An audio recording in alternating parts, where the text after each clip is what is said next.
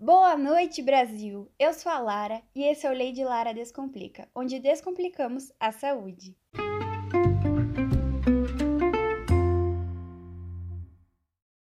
Estamos aqui com cinco médicos especializados em saúde da família e comunidade para sanar as nossas dúvidas sobre condições de saúde.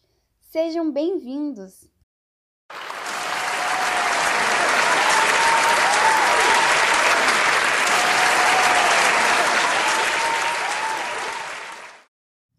Doutora Eduarda, poderia nos falar um pouco sobre o conceito de condições de saúde?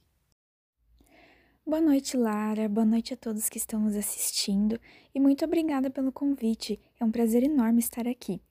Bom, as condições são situações persistentes na saúde que exigem algum tipo de resposta social dos sistemas de atenção em saúde, dos profissionais de saúde e também dos usuários que utilizam esses sistemas. Muito obrigada, doutora. Doutora Isabelle, poderia nos dar alguns exemplos? Bom, primeiramente, boa noite a todos. E antes eu acho importante explicar para vocês o que são condições crônicas e agudas, Lara. As condições crônicas são de duração mais longa, com mais de três meses ou até mesmo permanentes. Elas possuem relação hereditária e demoram mais para acontecer, podendo ou não haver períodos de agudização como exemplo a diabetes, hipertensão, traumas mais complexos, a obesidade. E já as condições agudas são repentinas, com mais ou menos três meses de duração e são facilmente diagnosticadas. O ciclo típico de uma condição aguda é quando você se sente mal por algum tempo, você é tratado e você fica melhor, como em pancreatites, em gripe, apendicite ou causas externas como traumas. Perfeito! Obrigada, doutora. Mas não são só doenças que são consideradas condições de saúde, né, doutora Bruna?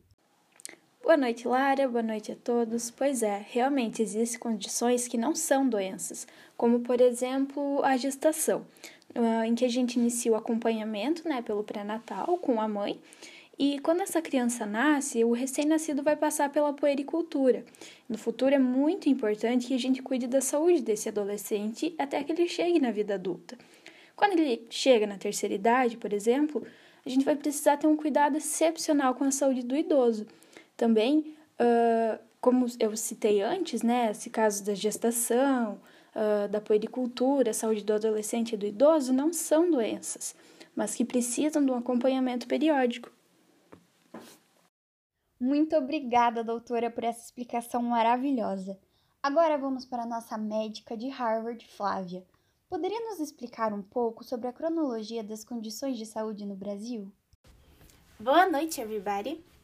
Então, antigamente, as condições de saúde eram predominantemente agudas, em virtude da falta de políticas públicas preventivas, como campanhas de vacinação e também por conta da baixa densidade tecnológica, que não favorecia o aumento da expectativa de vida.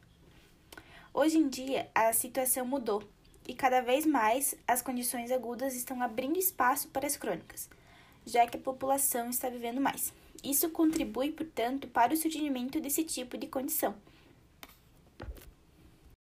Obrigada, querida. Agora chamo o Dr. Lucas para nos falar um pouco sobre como o SUS está diante das condições de saúde. Boa noite, boa noite, gente. Como a doutora Flávia falou, na situação epidemiológica dos dias de hoje prevalecem as condições crônicas de saúde. Entretanto, o SUS está voltado para responder às condições agudas, evidenciando assim um desencontro de realidade. É necessário coerência e apesar do panorama crônico, tratar as condições agudas continuará a ser necessário, mas é importante que haja um maior avanço com relação ao tratamento das crônicas, além também do fortalecimento da atenção primária de saúde para que casos agudos não evoluam para casos crônicos. Adorei, doutor! Obrigada pela participação de todos vocês. Eu realmente consegui entender um pouco sobre o assunto. Eu tenho certeza que a plateia também conseguiu, não é, pessoal?